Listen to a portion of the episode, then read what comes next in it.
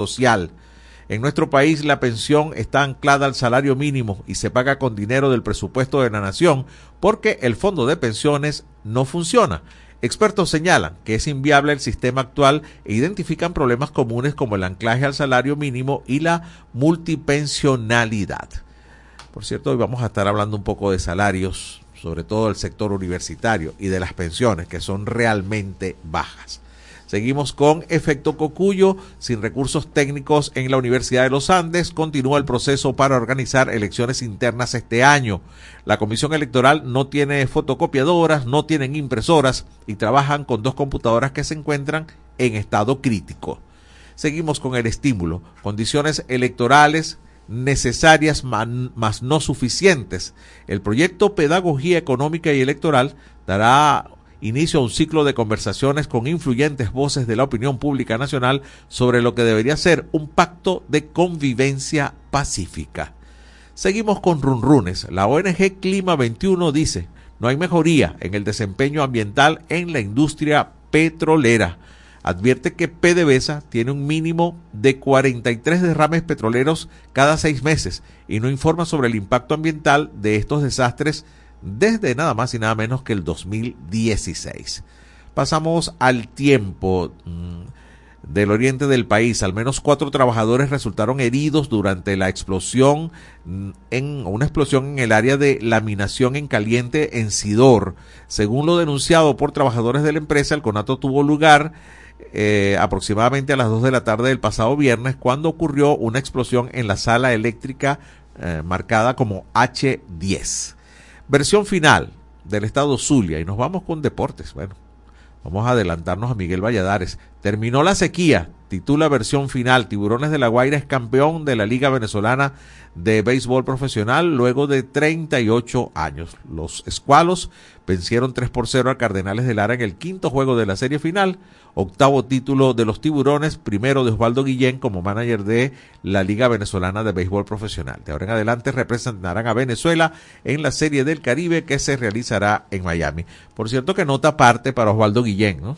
Guillén eh, tiene un campeonato en las grandes ligas, tiene una serie mundial y lo que le faltaba era ser campeón en la Liga Venezolana de Béisbol Profesional. En declaraciones que vimos por ahí hoy dice que este campeonato tiene muchísimo más valor para él que un campeonato en las grandes ligas. Sentimentalmente, recordamos que en su vida activa como pelotero, Osvaldo Guillén era ficha de los tiburones de La Guaira. Así que felicitaciones a todos los fanáticos de los tiburones por ese campeonato.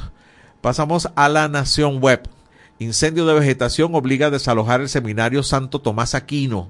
Un incendio de vegetación está generado, eh, generado a los alrededores del seminario Santo Tomás de Aquino en Guasimas eh, en Guásimos obligó el desalojo preventivo de al menos 170 personas de la institución por espacio de cinco horas.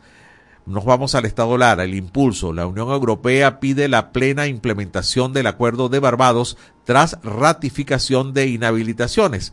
La portavoz principal para asuntos exteriores de la Unión Europea, eh, o el portavoz Peter Stano, pidió que en el país se implemente plenamente el acuerdo de Barbados luego de la ratificación de las inhabilitaciones de María Corina Machado, candidata opositora a las presidenciales, y el exgobernador Enrique Capriles.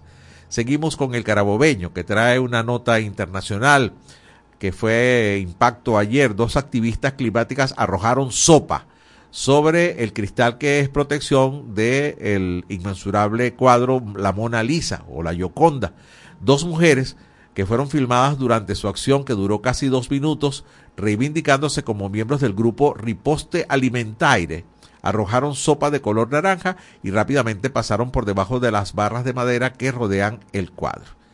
Vaya, esto ya no, no es la primera vez que pasa, ¿no?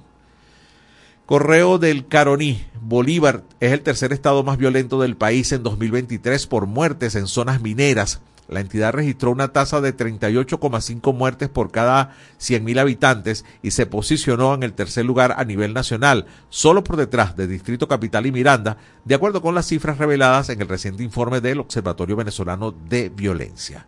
La Patilla. El 70% de los venezolanos rechaza las inhabilitaciones políticas, según encuesta. El director de Consultores 21, Saúl Cabrera, afirmó que 70% de los venezolanos quiere el cese de las inhabilitaciones a dirigentes políticos de acuerdo a sus mediciones. Pasamos a El Nacional. La silenciosa desaparición del petro la criptomoneda creada por Maduro y respaldada por petróleo venezolano. En 2017, diciembre para ser más específicos, Maduro anunció la creación del petro como una herramienta para avanzar hacia nuevas formas de financiamiento internacional para el desarrollo económico y social del país. Todos sabemos lo que ha pasado, es un interesante reporte que trae el Nacional y que tiene como origen, como fuente, la BBC. Pasamos a Mundo UR apoyo de Machado a sustituto es vital para que la oposición gane la presidencial, según Luis Vicente León, aunque por ahí hay declaraciones en vivo de hace pocos minutos que apuntan totalmente a lo contrario en una decisión como esta de María Corina Machado. La vamos a actualizar más adelante. Crónica 1. El tren de Aragua sigue la ruta de la migración venezolana para expandir su negocio criminal. Autoridades de los Estados Unidos confirmaron que hay 38 detenidos quienes presuntamente pertenecen a la organización criminal. Indicaron que el tren de Aragua se dedica principalmente al tráfico de latinos en los Estados Unidos. Una de la tarde, 10 minutos, tiempo de poner punto final a este recorrido por los titulares en este país. Nos vamos de inmediato a escuchar el trabajo que como siempre nos presentan nuestros amigos del Pitazo y su Noti Audio. El Pitazo, un preciso resumen de lo que ocurre en toda Venezuela, con Catherine Medina. Saludos estimados oyentes. A continuación hacemos un repaso informativo por las noticias más destacadas hasta este momento. Comenzamos. ONG sin filtro. En Venezuela no hay leyes que protejan datos personales. La ONG sin filtro, dedicada a la defensa de los derechos digitales en Venezuela, alertó sobre la necesidad de crear leyes y procedimientos que garanticen la protección de los datos personales de los ciudadanos, en el marco del Día Internacional para la Protección de Datos Personales, que se celebra cada 28 de enero. En un comunicado, Venezuela sin filtro recordó que la protección de los datos personales es cada vez más importante para asegurar la privacidad y la seguridad de las personas, especialmente en un contexto en el que el Estado y empresas privadas tienen acceso a información confidencial y sensible. Condominios sobreviven a la morosidad. En los edificios apenas cubren mantenimientos básicos. Los condominios no escapan de la crisis económica venezolana y esa realidad se refleja en el aumento de la morosidad, que en los últimos tres años llegó a 40%. A su vez, eso se traduce en el deterioro de las infraestructuras, por lo que actualmente sobreviven haciendo los mantenimientos básicos o actividades alternativas como vendimias o alquiler de espacios comunes para recaudar fondos, de acuerdo con abogados expertos en el tema. Medio Palpitar Trujillano cierra su sede por amenazas. El medio de comunicación Palpitar Trujillano anunció el sábado 27 de enero que cerró su sede física ubicada en la ciudad de Valera por las amenazas que recibió de sectores del poder político y económico. En un comunicado, el fundador y director del medio, Andrés Brisbarán, expresó su dolor por el desalojo, que deja sin un lugar de referencia a los ciudadanos que acudían a la sede para hacer sus denuncias. Reino Unido considera inhabilitación de María Corina Machado un paso atrás en la democracia. El subsecretario de Estado del Parlamento Británico para las Américas y el Caribe, David Rodley, rechazó la medida de inhabilitación política impuesta por el Tribunal Supremo de Justicia sobre la candidata presidencial unitaria de la oposición mayoritaria, María Corina Machado. El pueblo venezolano merece una elección justa y competitiva, enfatizó Rodley en la red social X, donde también pidió el respeto a los derechos humanos y la liberación de todos los presos políticos. Fundación Cuatro Gatos premia libro infantil de la escritora venezolana Mireya Taguas. Mireya Taguas, escritora venezolana y autora del newsletter Guayabo, siempre le tuvo fe. Eso lo dejó sentado al momento de anunciar en sus redes sociales que La cabeza de Tomás, libro sobre la imaginación de los niños, había sido merecedor de uno de los premios principales otorgados por la prestigiosa Fundación Cuatro Gatos, con sede en Miami, Florida. El premio anual de la Fundación Cuatro Gatos es muy importante para la literatura infantil. En esta edición participaron 1.243 títulos y, como cada año, eligen 20 ganadores en diversas categorías. El galardón, se lee en la página web de la Fundación, se instauró en 2014 para contribuir a la difusión y la lectura de libros de alta calidad creados por escritores e ilustradores iberoamericanos. Estimados oyentes, este ha sido el panorama informativo hasta esta hora. Narró para ustedes Catherine Medina. Estas informaciones puedes ampliarlas en nuestra página web elpitazo.net. También recibimos tus denuncias vía SMS o WhatsApp a través del 0414-230-2934. Ya regresamos con En este país por la Red Nacional de Radio Fe y Alegría.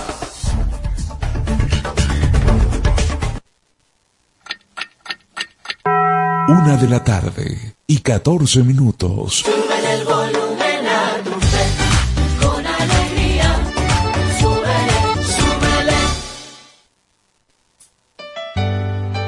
Jesús ha servido la mesa y nos invita a escuchar su palabra en la Santa Eucaristía. El que viene a mí nunca tendrá hambre. Todos los domingos llegamos a tu casa a partir de las 7 de la mañana. Compartamos como hermanos y vivamos el amor de Dios con la humanidad a través de la señal de Radio Fe y Alegría. ¿De qué color es la piel de Dios? ¿De qué color es la piel de Dios? Dije negra, amarilla, roja y blanca es. Todos son iguales a los ojos de Dios. Con calma y con respeto, todo se resuelve. Y es que hay temas que todos quieren hablar, pero nadie lo dice. Entonces, háblame bajito. Háblame bajito de lunes a viernes a las 6 de la tarde. Háblame bajito por la Red Nacional de Radio Fe y Alegría con todas las voces. Con calma todo se resuelve, a la suavecito. Descárgate nuestra aplicación Radio Fe y Alegría Noticias, disponible para iPhone y Android. Seguimos con En este país por la Red Nacional de Radio Fe y Alegría.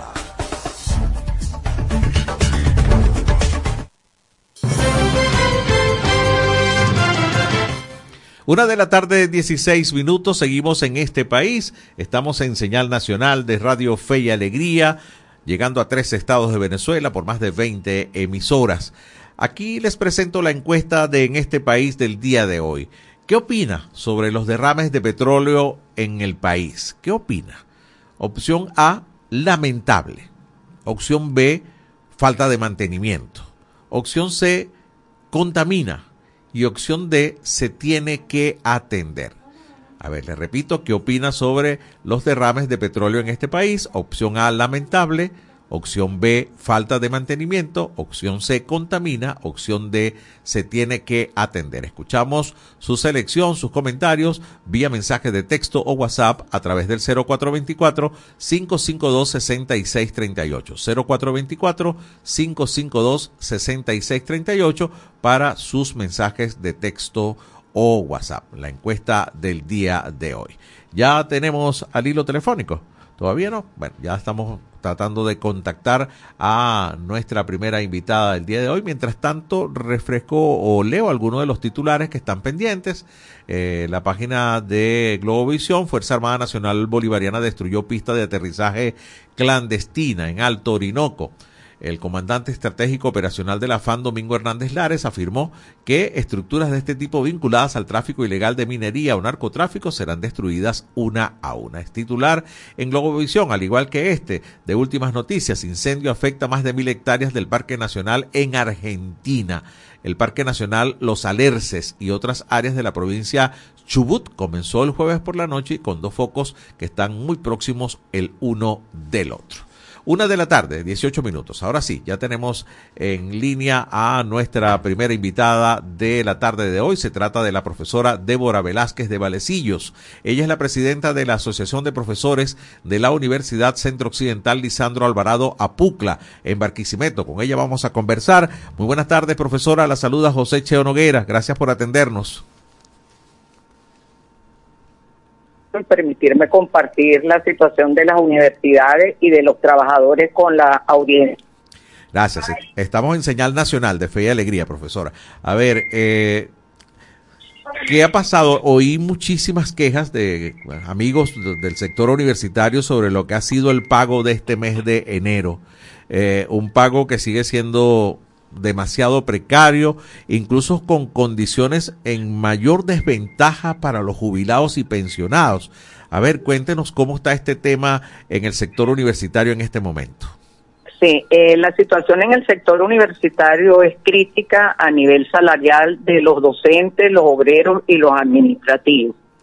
Tenemos un año y once meses sin recibir ajuste salarial de espalda a la situación económica que hay en el país de espaldas a los requerimientos que tienen los jubilados, en, en el caso de los jubilados de las medicinas por el tema de salud, de espaldas a lo que tiene rango constitucional, que es el artículo 91, y no hemos recibido ajuste salarial.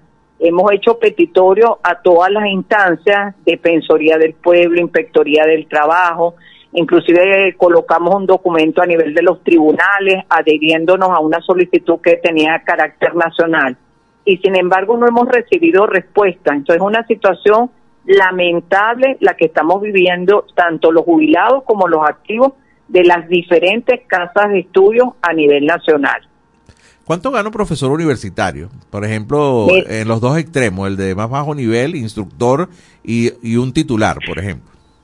Sí, el instructor, eh, su salario es un equivalente a 8 dólares porque vamos a tomar como base el salario, no los bonos y un titular que ya está por eh, salir de la universidad, que tiene posgrado, doctorado, cursos de especialización, lo que recibe el salario es el equivalente a 16 dólares, cuando sabemos que la canasta alimentaria eh, sobrepasa los 560 dólares. ¿Y, ¿Y, el bono de alimentación o cesta ticket? ¿Cuánto? No, el, eh, bueno, el bono de, de alimentación son eh, 1.400 bolívares. Claro que, que, debe ser algo así como 36 dólares, algo así, ¿no? Sí, entonces de verdad sumamos las dos cosas, que el bono se recibe a final de mes, no llegamos a lo que es el valor de la canasta alimentaria en este momento. Es precaria la situación de los profesores, es muy lamentable. Ahora entiendo también que en el sector universitario eh, no, no, no bastando con eso de, de, lo ínfimo de los salarios, eh, pues la protección social prácticamente no existe. Eh, los servicios funerarios son deficientes y aparte de eso también entiendo que a todo el sector universitario le descuentan la parte que le corresponde a cada trabajador para estos servicios, pero el gobierno no se los entrega rápidamente a, las universidades y a los gremios.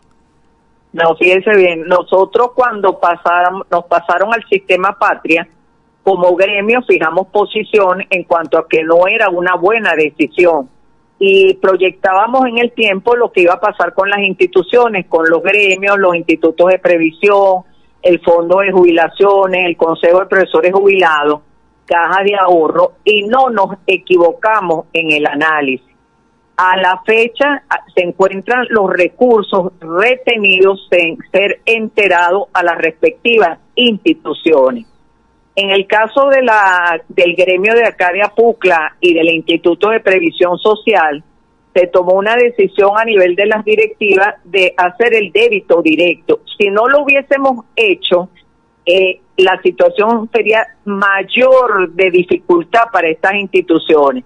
Sin embargo, el Estado no nos ha enterado lo correspondiente al aporte que yo doy de mi bolsillo de los profesores, de las cajas de ahorro, del Instituto de Previsión Social. Hay una deuda altísima con estas instituciones. Bueno, igual pasa con las cajas de ahorro, me imagino, ¿no? Igual con las cajas de ahorro. Entonces no, se nos está lesionando en lo que significa la parte operativa porque no nos han entregado los recursos. No hay respuesta, no dicen nada, Igual pasó con el bono vacacional de julio, nos pagaron un diferencial a los jubilados y a los activos otro, un porcentaje diferente que nunca se había visto en la historia de, de la universidad y en ningún momento se dio explicaciones del por qué era el diferencial y tampoco nos pagaron el porcentaje que nos retuvieron activos y a jubilados.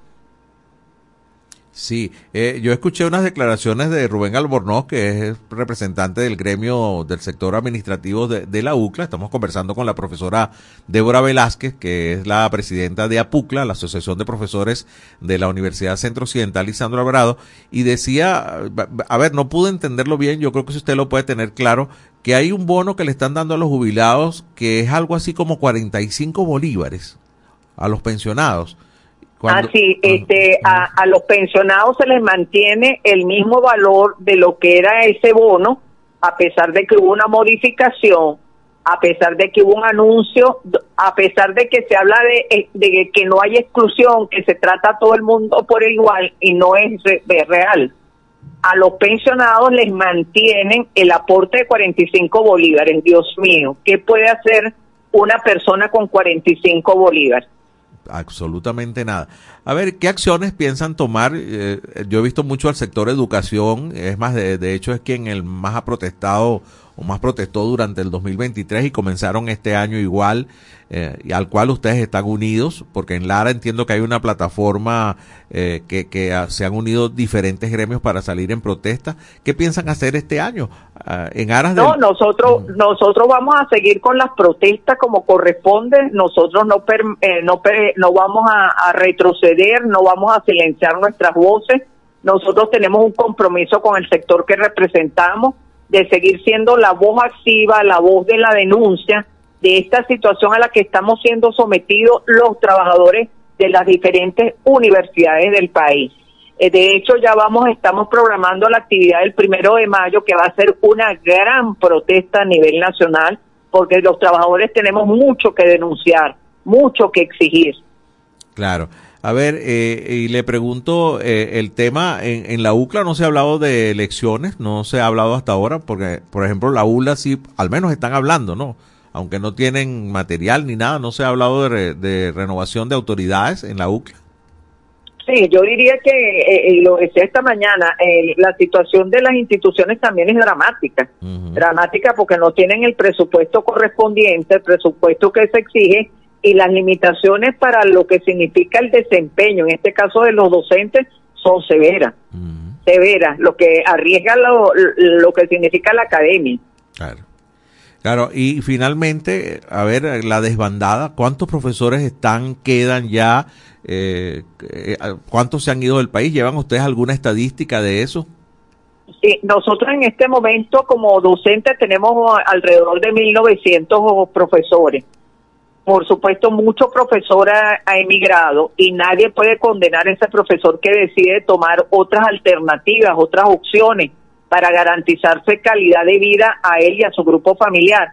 Pero hay un elemento que también tenemos que considerar, que significa los cambios de dedicación. Profesores que eran tiempo completo pasan a ser profesores por hora para manejar una disponibilidad de tiempo que le permita ejercer su profesión en el sector privado y poder compensar el salario tan precario que tiene en la universidad. Eh, eh, me imagino que es la única manera que la universidad pueda seguir funcionando desde el punto de vista de los profesores que vayan, ¿no? Claro, es la única manera. Yo nunca había visto en la historia de ningún país lo que estamos viviendo en Venezuela, porque la educación tiene que ser un área prioritaria de inversión social todo lo que se dirige a la educación no puede verse como un gasto, es una inversión porque de eso depende la formación de la generación de relevo. Tengo que apostar como Estado a invertir para que pueda generarse el producto y pueda ir ese producto al sector público o al sector privado. Sí. Bueno, profesora, le agradezco mucho este contacto. Es la profesora Débora Velázquez de Valecillo, es la presidenta de la Asociación de Profesores de la Universidad Centro Occidental Lisandro Alvarado, dibujándonos lo que es la realidad de esta importante eh, casa de estudios superiores de, de, la región Centro Occidental, cuya sede está en Barquisimeto y que de alguna manera también dibuja la realidad de las universidades venezolanas. Así que muchísimas gracias por este contacto. Feliz tarde, profesora. Gracias. Un abrazo. Gracias. Una 28 minutos de la tarde. A ustedes gracias por seguir con nosotros. Les recuerdo antes de irnos a la pausa la encuesta de en este país del día de hoy. ¿Qué opina sobre los derrames de petróleo en Venezuela? Opción A, lamentable. Opción B, falta de mantenimiento. Opción C, contamina. Opción D, se tiene que atender. Cualquiera de las opciones o las que usted decida marcar puede hacerlo a través del 0424-552-6638 vía mensaje de texto o WhatsApp. Con muchísimo gusto los leemos durante el programa. A la pausa y regresamos con más de En este país. Ya regresamos con En este país por la Red Nacional de Radio Fe y Alegría.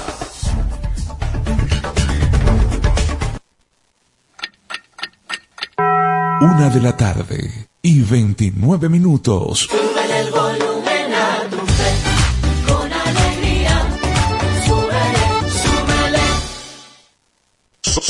Somos Radio Fe y Alegría Noticias.com. Seguimos con En este país por la Red Nacional de Radio Fe y Alegría.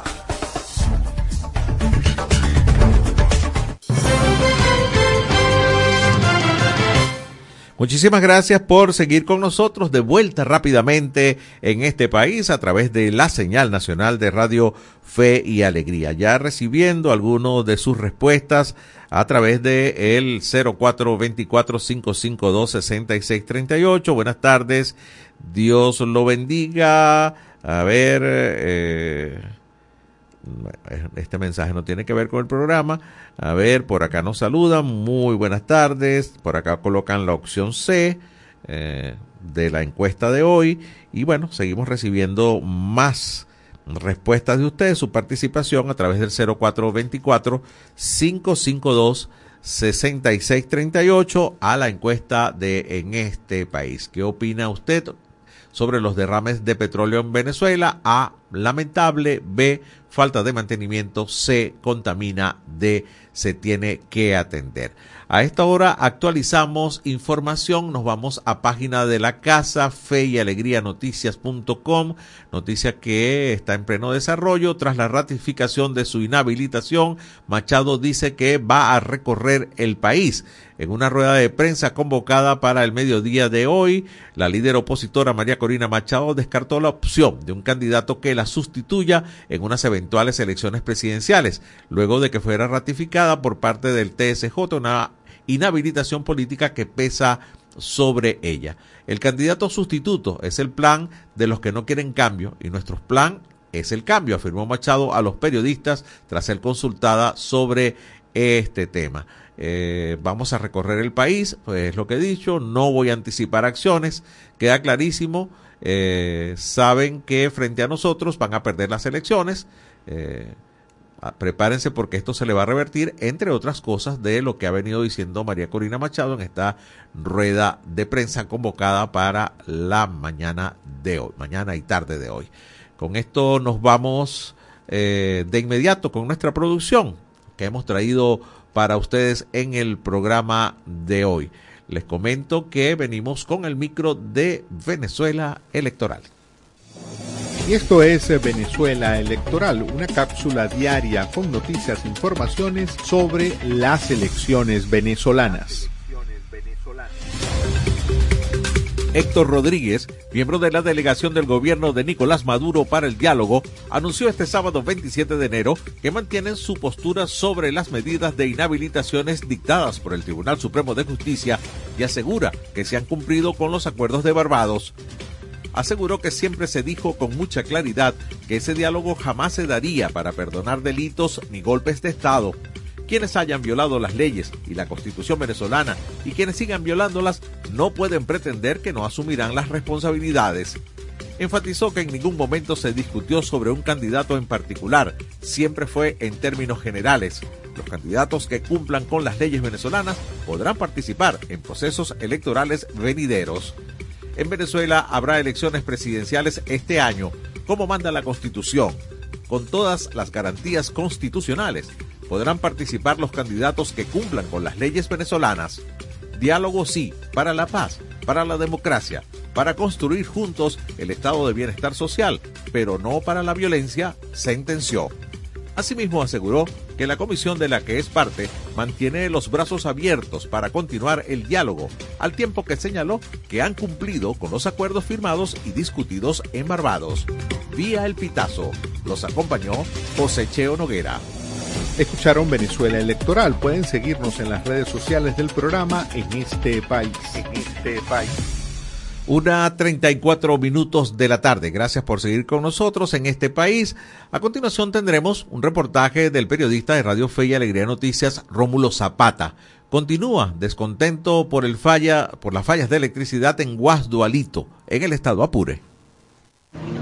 Saludos amigos oyentes de Radio Fe Alegría. Continúa la preocupación en Guastolito debido a las constantes fallas de la electricidad y los constantes apagones. Escuchemos las declaraciones de un señor, su nombre y bueno, usted nos mencionaba su descontento. Bueno, soy el profesor José Tanga y sinceramente yo le pediría a la gente del centro a ver si toman medidas, tal vez para mandar a hacer un cronograma para nosotros estar pendientes al momento que se va a ir la luz y a la hora que va a llegar, porque esto es un descontrol completo, uno no sabe ni cuándo se va. Yo vivo en la José Antonio Páez y ahora esto ha agarrado de, costumbre a irse en más que todo a las 2 y llega a las 6 de, de la mañana. A veces se va a las, a las 9 y entonces estamos descontrolados, pues no sabemos exactamente y en el día a veces apagones de repente, no se sabe por qué. Vamos a ver, le pedimos por favor, a ver si toman un poquito más de control con esto.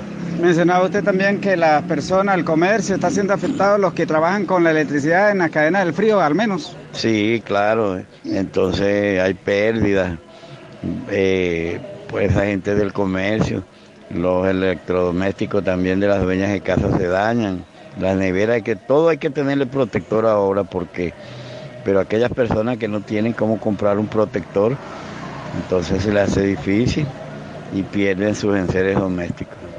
Bien, así como el profesor Pedro Estanga también se viene presentando en cada comunidad del municipio de San Antonio Páez este descontento debido a que los eh, constantes cortes eléctricos o denominados también apagones se presentan y suscitan a cualquier momento, pero sin control y sin aviso previo por parte de los trabajadores o de la empresa Corpoelet, situación que eh, la ciudadanía está haciendo el llamado para que por lo menos se conozca oficialmente por qué se están realizando estos tipos de apagones, pero que además también se publique un cronograma informativo de que la ciudadanía tenga la mm, información al momento para poder tomar las medidas necesarias de provisión. En la información desde Guasdualito, municipio de José Antonio Páez en el estado de Apure, Rómulo Zapata, Radio Fe y Alegría Noticias. Gracias a nuestro compañero Rómulo Zapata por este reporte, compañero de Radio Fe y Alegría Noticias nuevos campeones en el béisbol profesional venezolano, los Tiburones de la Guaira, luego de 38 años sin obtener un título, se declararon campeones. Ayer se ganaron el campeonato frente a unos aguerridos Cardenales de Lara en una serie que terminó en cuatro partidos, 3 a 1 a favor de los Tiburones de la Guaira, que ahora se llaman Venezuela. Pero dejemos que sea Miguel Valladares quien nos cuente mejor esta historia en la movida deportiva. En ese país presentamos La Movida Deportiva con Miguel Valladares.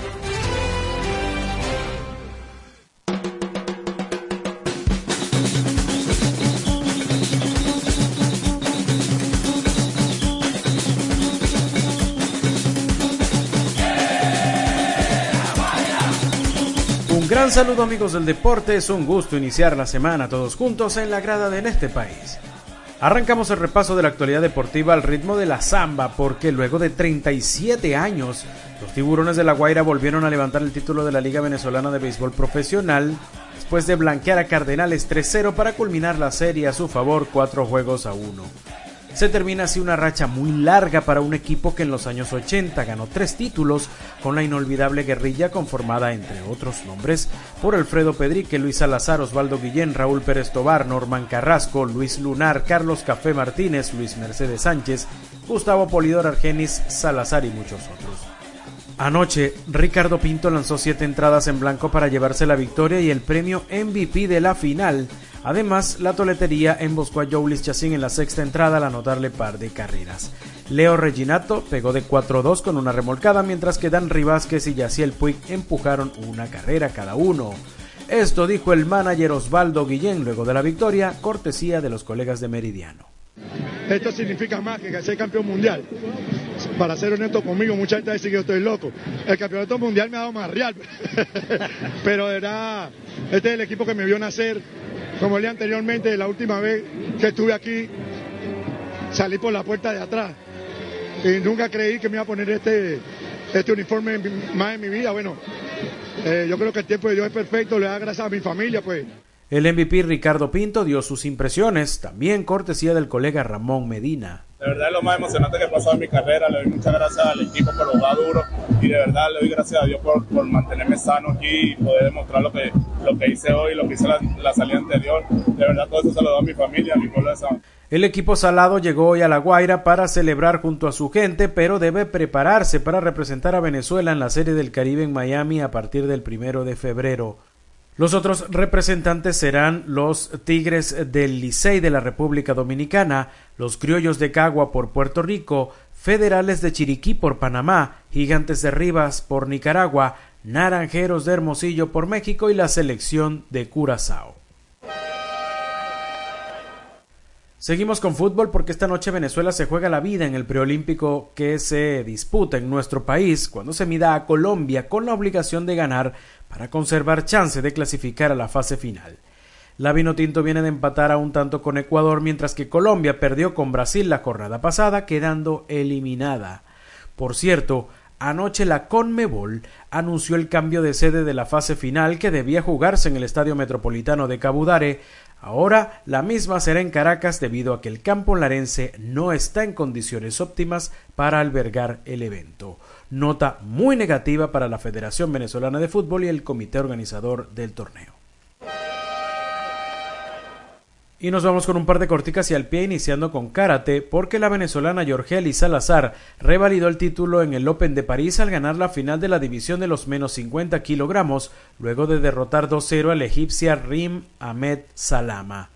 En fútbol, el DT venezolano César Farías debutó oficialmente con el América de Cali colombiano con una victoria de cuatro tantos por uno sobre el Atlético Nacional de Medellín que tuvo al barinés Eric Ramírez como titular.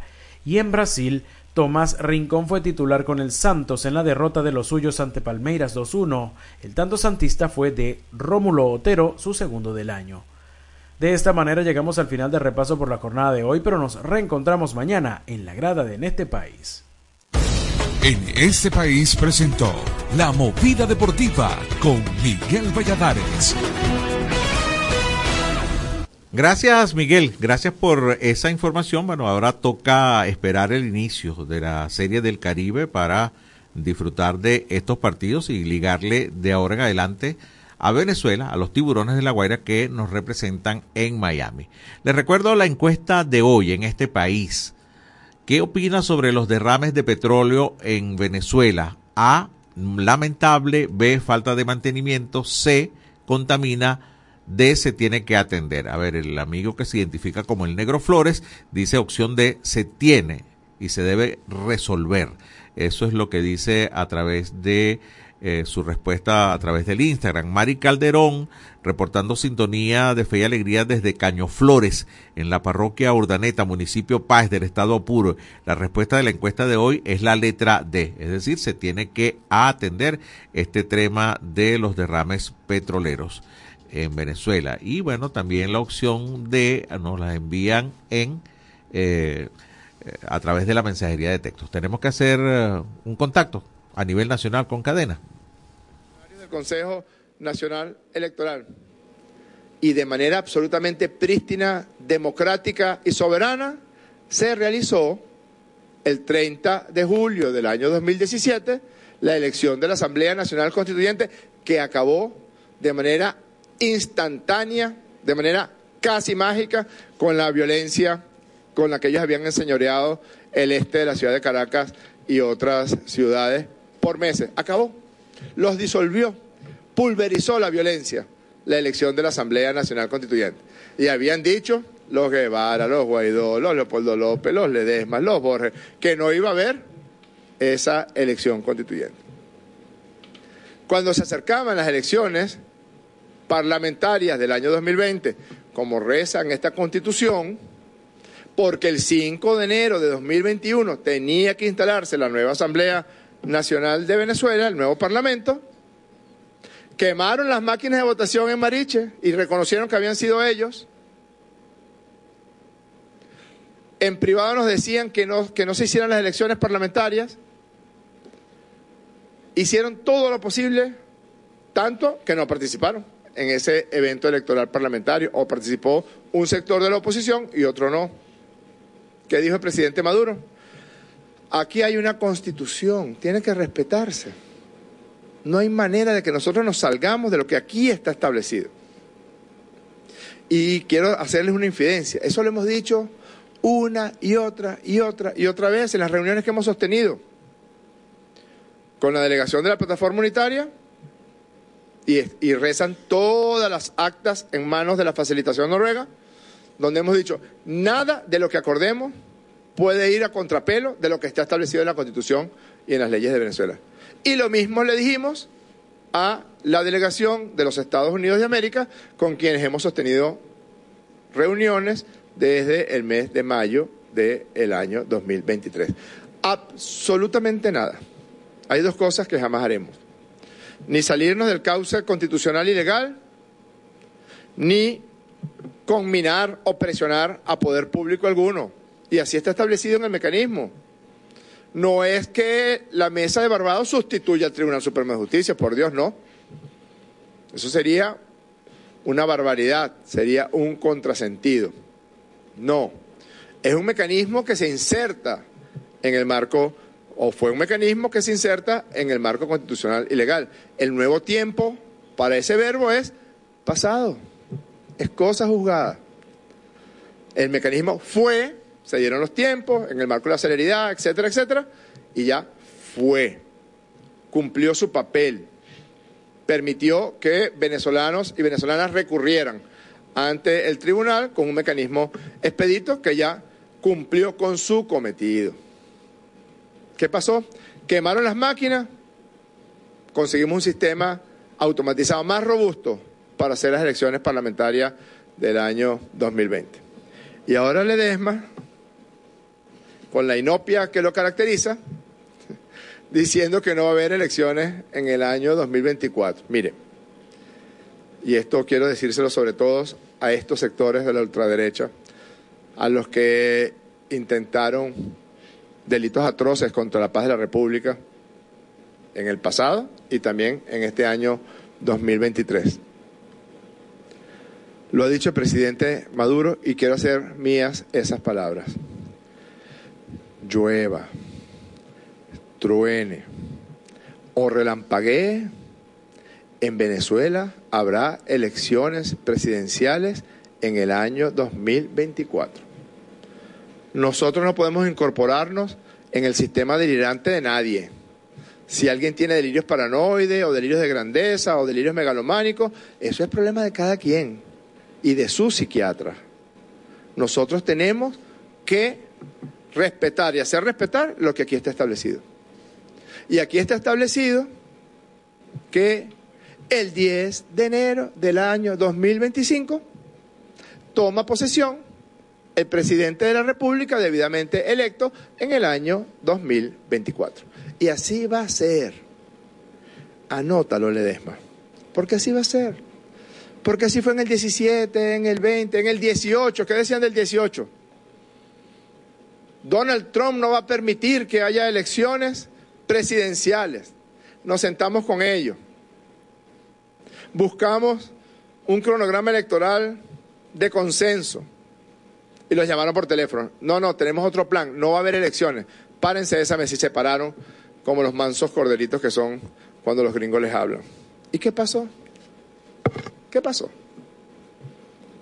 Que Nicolás Maduro fue electo el 18 de mayo del año 2018, 18 de mayo, no recuerdo bien, creo que fue el 18 de mayo, presidente de la, de la República para el mandato desde el año 2019 hasta el año 2024. Y el año 2024, porque así dice la Constitución, habrá elecciones presidenciales. Así de simple. Contigo o sin tigo. Estamos dando una oportunidad a que se desarrollen, a pesar de que están heridos por ellos, por los violentos, por los asesinos, por los que han intentado asesinar al presidente de la República, al menos en siete oportunidades que sepamos. A pesar de eso, queremos persistir en nuestra intención de que se desarrollen adecuadamente estos acuerdos de Barbados. Y yo quiero enviar un mensaje porque hemos escuchado algunas opiniones por parte de personeros de la administración norteamericana. A estas alturas ya deberían saber que a nosotros no nos interesan sus intenciones de inmiscuirse en los asuntos que solo le competen a las venezolanas y a los venezolanos. Ocúpense ustedes de su país.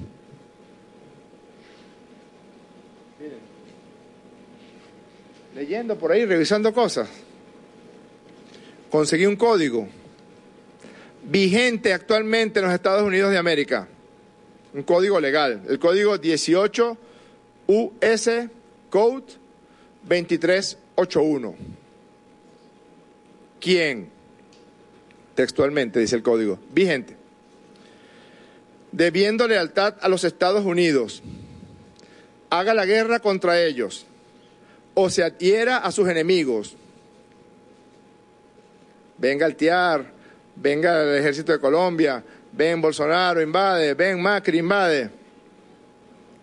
Brindándoles ayuda y consuelo dentro de los Estados Unidos, solamente ayuda y consuelo, será culpable de traición y sufrirá la muerte. Este código está vigente. 18 US Code 2381. Sufrirá la muerte o será encarcelado no menos de cinco años y multado bajo este título, pero no menos de 10 mil dólares. Y oigan esto. Y será incapaz de ocupar ningún cargo público en los Estados Unidos de América. Un código vigente en los Estados Unidos. Nosotros no nos metemos en eso. Si ustedes consideran que a una persona incursa en el delito de traición allá deben someterlo a la pena máxima y matarlo, en Venezuela no existe esa, esa pena y ojalá nunca exista. No nos inmiscuimos en los asuntos de nadie y no aceptamos que nadie se inmiscuya en nuestros asuntos. Apelamos a unas relaciones de respeto mutuo entre los estados y entre los gobiernos, porque así fue desde el primer momento que hablamos ustedes fueron los enviados del presidente Biden y nosotros fuimos los enviados del presidente Maduro. Con respeto, con modos todo se puede, como decía William Lara. A estas alturas ya deberían saber que no vamos a aceptar ningún tipo de presión, ningún tipo de injerencia.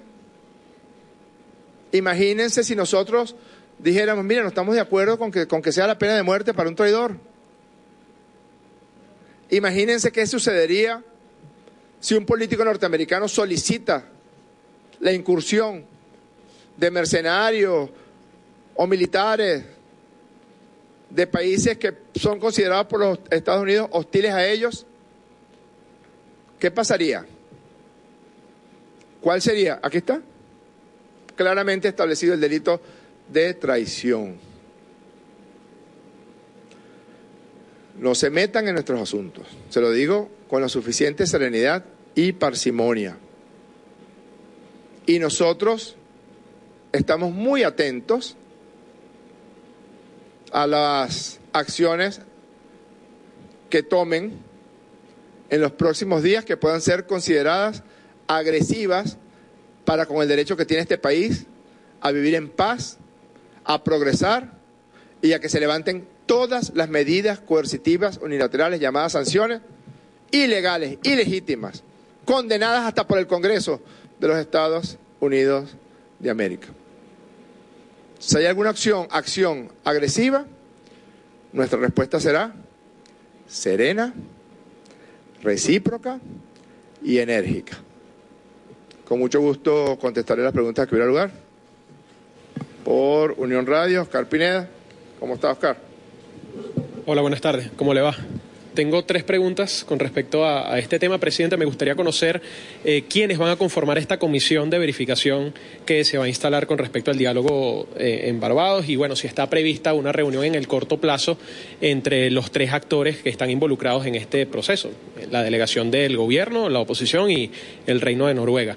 Eh, en segundo lugar, eh, en este nuevo intento que usted hace mención de retomar el diálogo, ¿cuáles son los puntos más importantes para el gobierno en esta ocasión? Por ejemplo, ¿se contempla evaluar el cronograma electoral? Me gustaría saber eso.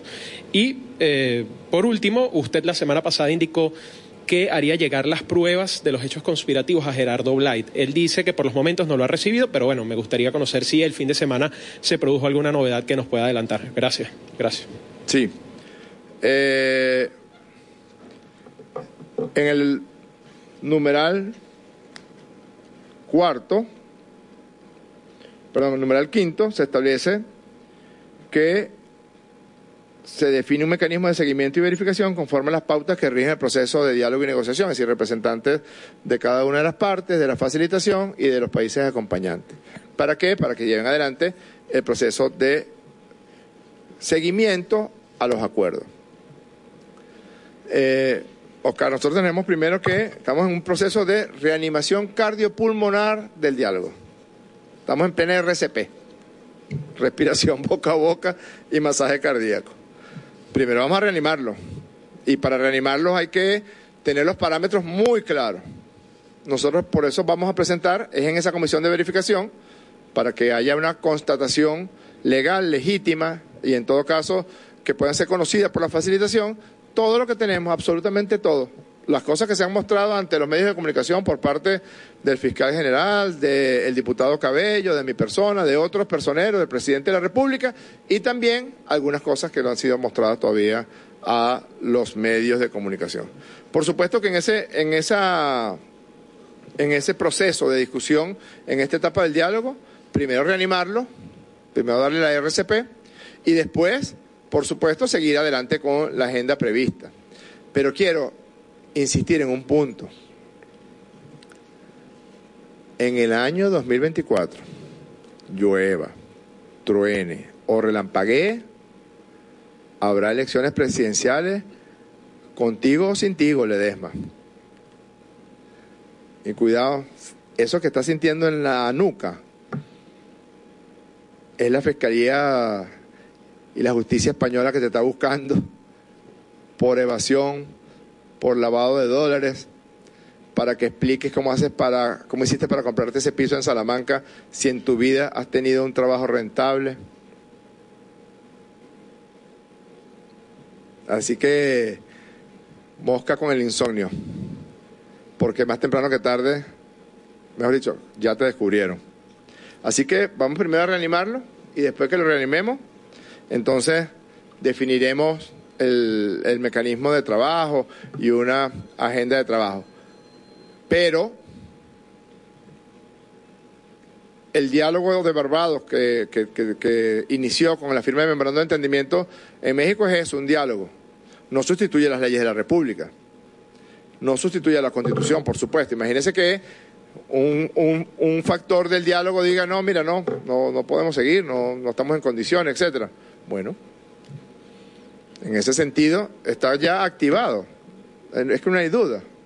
Usted puede adelantar algo o retardar algo las elecciones de alcaldes, de gobernadores, de consejos legislativos, de consejos municipales. Pero en el caso de las elecciones presidenciales y de las elecciones parlamentarias, es taxativa la Constitución. El 5 de enero, inmediatamente después de la realización de las elecciones parlamentarias se instala la Asamblea Nacional de Venezuela a las 11 en punto de la mañana. respecto al presidente de la República Bolivariana de Venezuela el 10 de enero del año siguiente, el 10 de enero siguiente a la elección presidencial, toma posesión ante la Asamblea Nacional el presidente constitucional de la República Bolivariana de Venezuela. El presidente Maduro fue electo en mayo del 18 y tomó posesión el 10 de enero de 2019. Por Today, Jessica Sosa.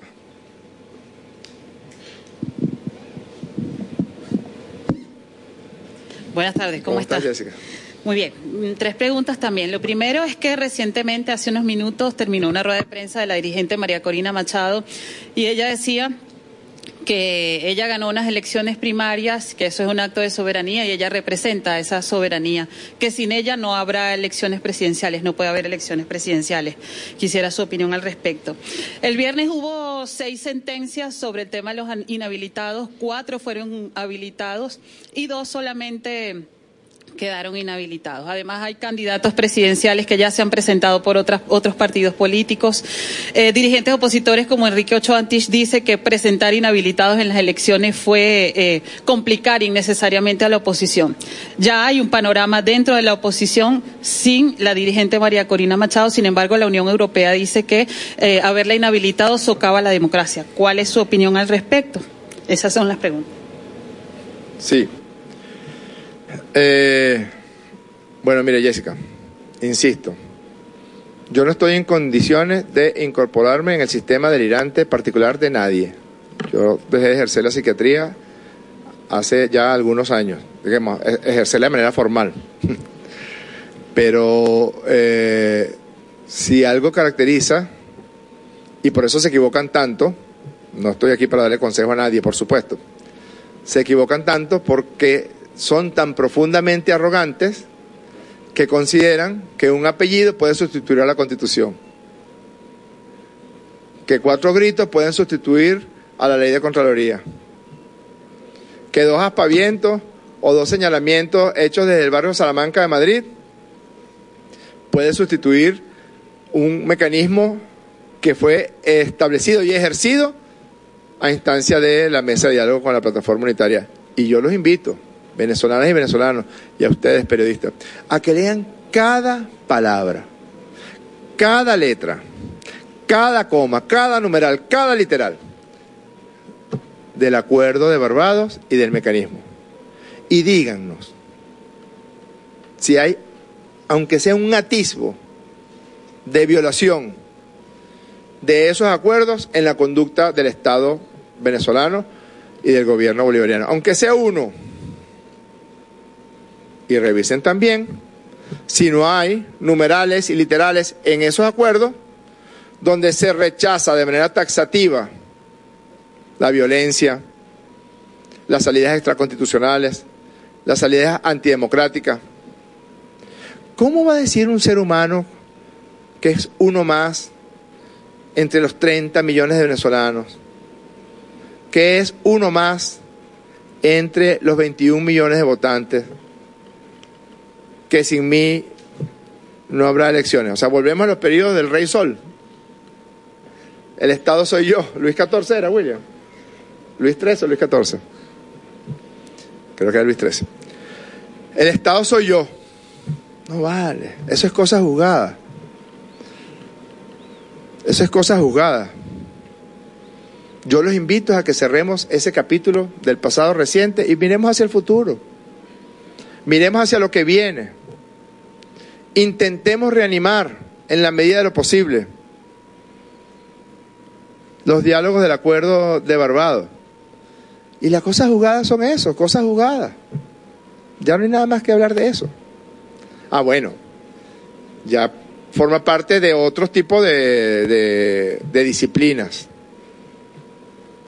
a la cual nosotros no estamos en condiciones de incurrir, si es la psiquiatría, o si es la sociología, o si es la antropología. Pero en materia legal y jurídica es cosa juzgada. Sobre el tema de las inhabilitaciones, es que lo que hubo, Jessica, no fue en modo alguno una intención de escoger nada, no, no, no, no, no, fue un plan, fue un plan subversivo, conspirador, con su correspondiente barniz de medios de comunicación. Eso es lo que fue. Porque iba junto. Iba junto el fraude perpetrado, iba junto las mentiras que dijeron, iba junto la preelaboración del acta de totalización con el socavamiento de la función constitucional de algunos pocos militares para que, entre otras cosas, asesinaran al presidente de la República. Por eso dicen cosas como hasta el final o tendrás que hacerlo. Queda claro, además, en esos acuerdos, y se lo dijimos a los norteamericanos, a los estadounidenses, si alguien puede señalar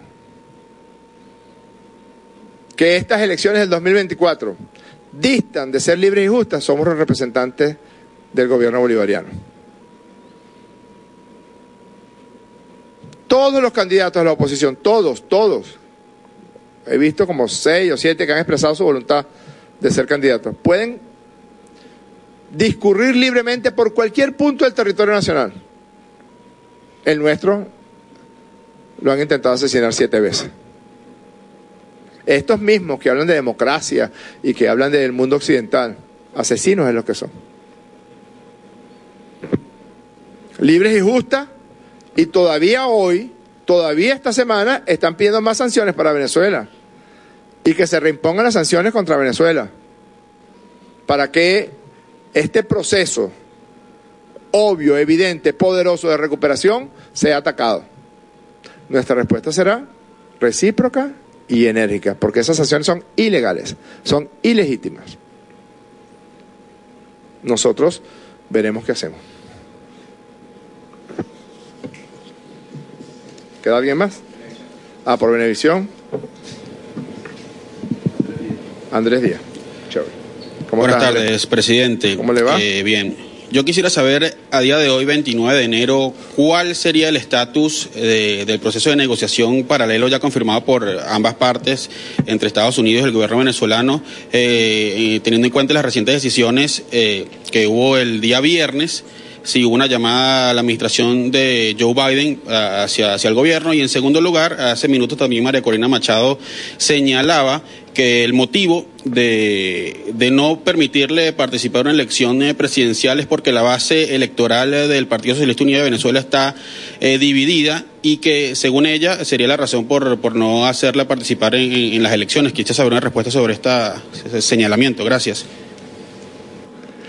Andrés, eso es cosa juzgada. Imagínate tú, eso es cosa juzgada. Imagínate tú que una persona que tenga una un trastorno delirante megalománico, ¿sabes? O un trastorno delirante erotomaníaco, que también existe. Pero vamos a quedarnos con el megalománico. La persona con trastorno delirante megalománico dice, yo había, es un caso muy famoso que hubo, y de ahí surgió la descripción de este trastorno. Una persona que se creía rey de Inglaterra y se la pasaba en las cercanías del Palacio de Buckingham, eso fue a comienzos del siglo XX. Y como empezó a hacerse peligroso para la seguridad, lo capturaron y lo, y lo, lo, lo o sea, lo evaluaron médicamente y de ahí apareció, se describió el trastorno. No, este señor lo que está es loco. En este caso concreto, imagínate tú que alguien sufra, adolezca de este problema, tenga un trastorno megalomaníaco y empieza a decir en las Mercedes, en la Plaza Feroza de él, no, yo soy el rey de Venezuela.